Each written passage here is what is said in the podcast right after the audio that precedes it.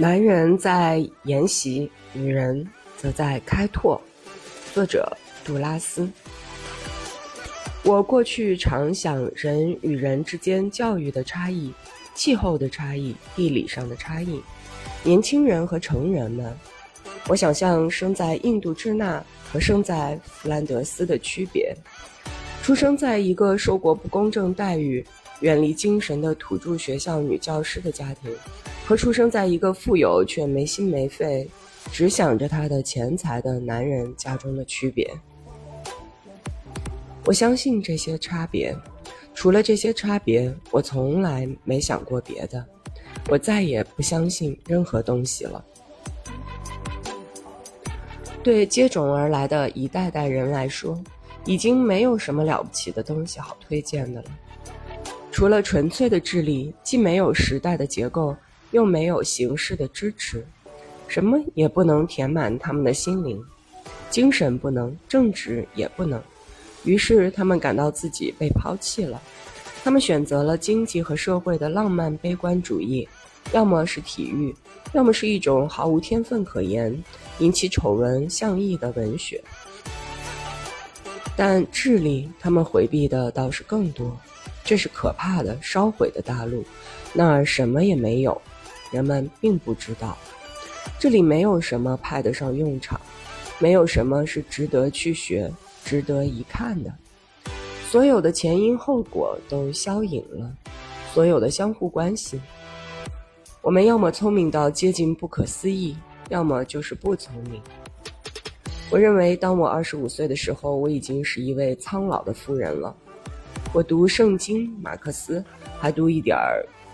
克尔凯郭尔、帕斯卡、斯宾诺莎，但不读黑格尔，也不读萨特。我就在那儿，很自觉的。我想学习，我相信我们可以学习。我用了诸如经验、生活之类的词语。我相信可以从比我们年长的人，从自然界，从我们认识的事物，我们阅读的书中学习。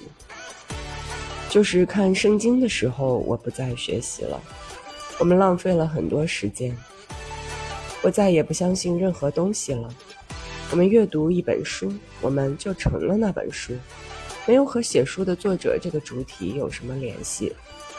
你看劳尔之杰，你就成了劳尔维斯泰因，你成了他，却和我毫不相干。我在其间什么也不是，彻底结束了。是我创作了它，名字将继续存在，这就是一切。我将为这种无名去死，为作者死去。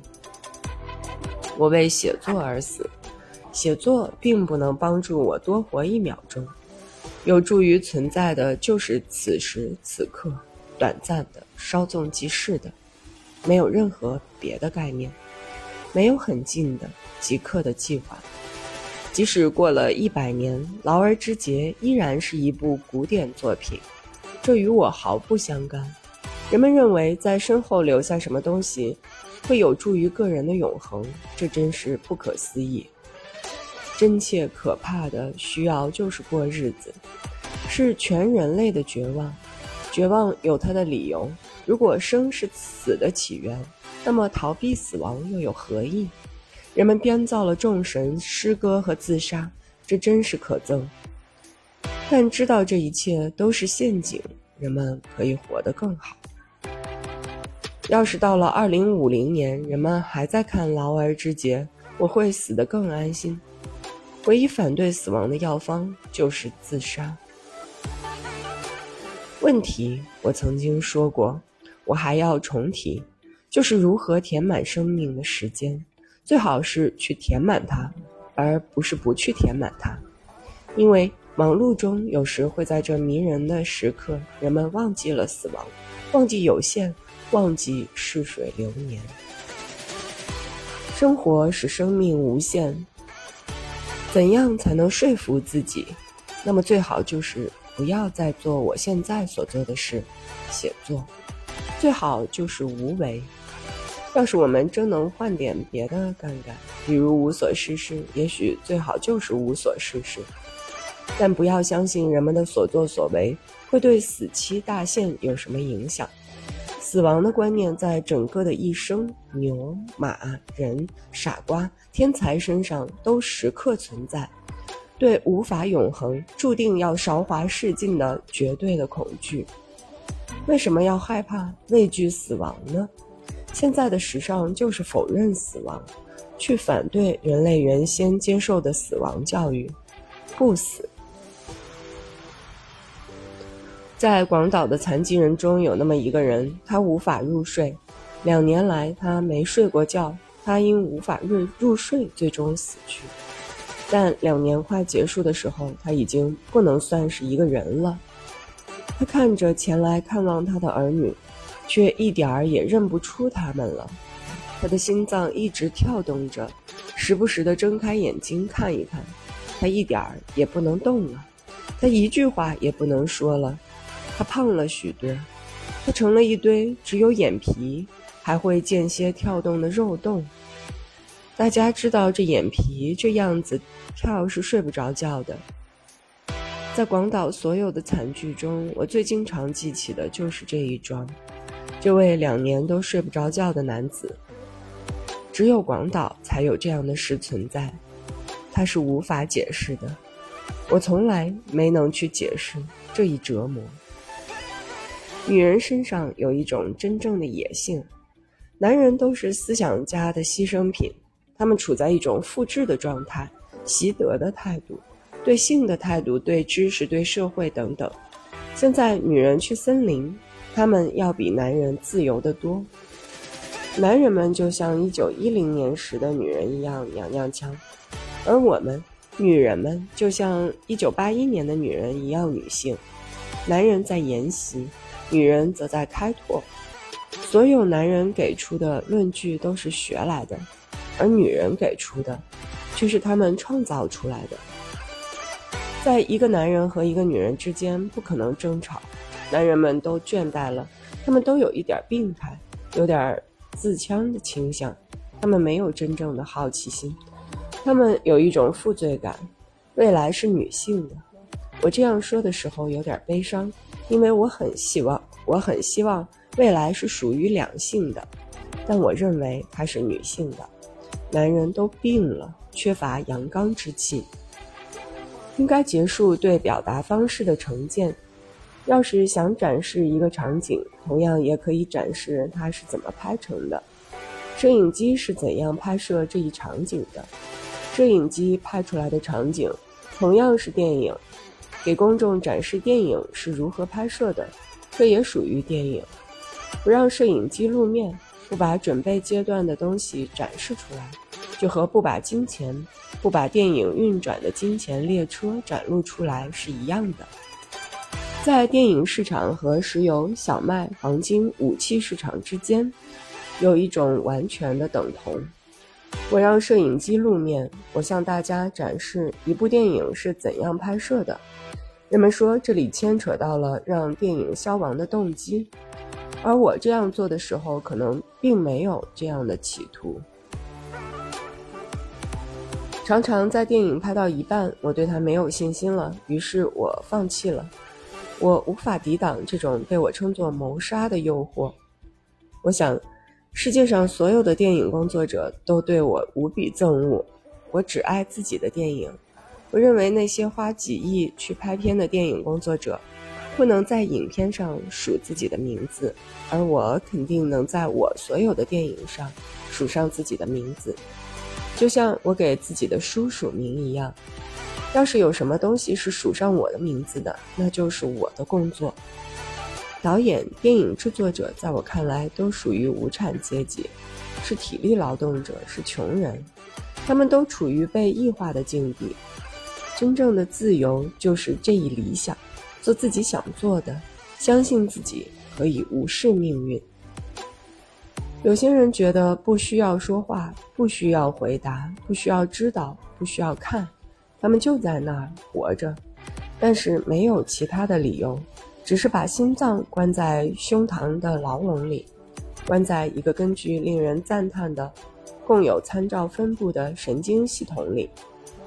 我完全允许他们这样，但他们不应该做美国电影的翻版，没有这个必要。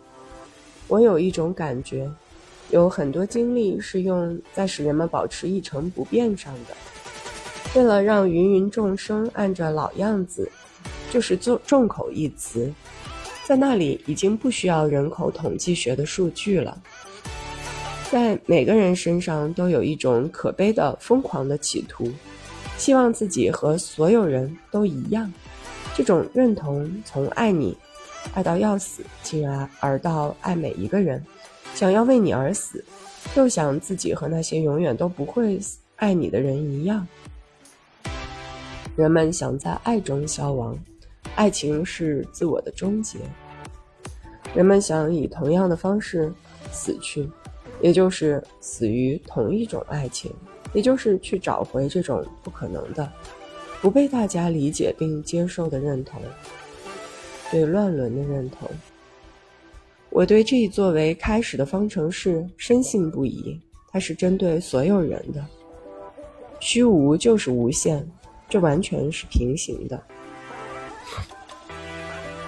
是同一个词语。生活是彻头彻尾的虚无。是无限，在必须生活而日子又过不下去的时候，人们给虚无找了权宜之计，并不因为上帝不存在，人们就得自杀，因为上帝不存在这一说法没有任何意义。什么都无法替代上帝的不存在，他的缺席是无法替代的、美妙的、本质的、天才的，让我们处于快乐之中。由“上帝”这个词引起的快乐的绝望之中，这很难让人苟同。但我认为这也是明摆着的。卡车中的女人，她就是日复一日的生活在没有上帝的快乐之中，没有计划，没有任何参照，总是乐于去看，去看白天黑夜，去遇上卡车司机和法共。和法国总工会的肮脏的家伙。快乐的绝望并不是活下去的理由，而是不自戕的理由。自戕是天真的，是精神的懦弱。生命在那里，在每个人身上，它是给予的，尽管简单却奇妙。为什么拒绝这难以解决的挑战？拒绝生命就是性命。我我们无法走出去，生活就是劫后余生，不可能有另一种生活方式。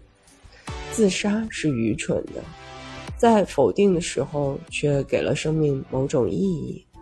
什么都没有，除了生命。所有人都有逃离生命、自杀的方式，但所有的民主都有它的天真贫乏之处，甚至现在的这个民主。生活没有别的答案，除了活下去。孩子们的笑，他们的快乐，他们的疯笑，似乎这才是生活唯一的、真正的需要。一切的一切，最天真的应该是萨特。所有的理论，所有的思想都是泛滥的。就在我写下这些的时候，对我来说，还是完全真实的。我们只应该一板一眼地描写现实。晚上九点，六月末，炎热，越过高高的篱笆是夜晚黄昏黄的光线。我记下了这些荒诞。对政治的失望，我从没有从中恢复过来，从来没有。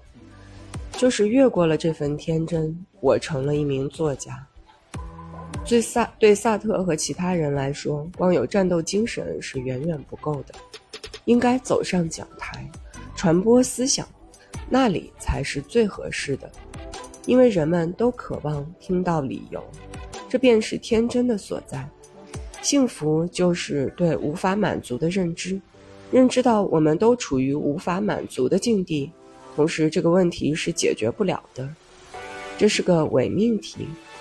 进行法国大革命，唤起大众，或许是必要的。但说不准，这根本就是天真。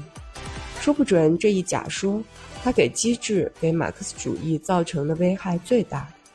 要是马克思主义完了，就是因为这种从法国大革命以来到一九一七年俄国革命形成的思想和命运，也就是人民的幸福这一概念。所有人的幸福向来不能带来个人的幸福，而个人的幸福同样无法带来所有人的幸福。幸福的概念是个人的、个体的、个人主义的，什么情况下都不可能从全社会的角度去实现。社会不能决定幸福。要是我的幸福是去偷去杀人，社会是不会赋予我这份幸福的。可悲的是，幸福是属于个人范畴的，它不是社会所给予的。幸福现在成了一个倒退的概念，是一种社会学的愚蠢，但这也许是本质的。我呢，给我的存在以新鲜感呢，我希望它只在我死后才停止。就是人们创造了上帝，还有音乐，还有写作，绝不是十字军东征、马克思或是大革命。乌宁说它是所有波德莱尔的诗歌，一首兰波的诗，所有贝多芬、莫扎特、巴赫，还有我自己。我想大革命给人类、给人类的思想史都带来了危害。我想这就是我曾经信仰并加入多年的主义。这是深邃的愚蠢。从严肃意义上而言，就像人们所谓的深邃的智力。现在我们千方百计要摆脱的还是，总是这种主义。它让人不再自由地去感受新鲜事物及即兴的东西，去聆听女人的、孩子的、疯子的声音等等。一切都被僵化了、固定了。这就是病。除了智慧，没有幸福可言。我认为，像卢梭、蒙田、狄德罗这样的人，企及了幸福。我谈母爱谈的很多，那是因为它是我所知道的唯一无条件的爱，它永远不会停止，是所有艰难岁月的港湾。对此毫无办法，这是一场灾难，世界上唯一的美妙的。我独自一人生活了有十多年了，是我曾经拥有的最丰盈的生活。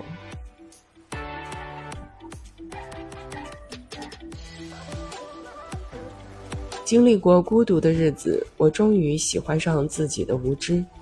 与他们相处，我感到惬意，如同那是一炉旺火。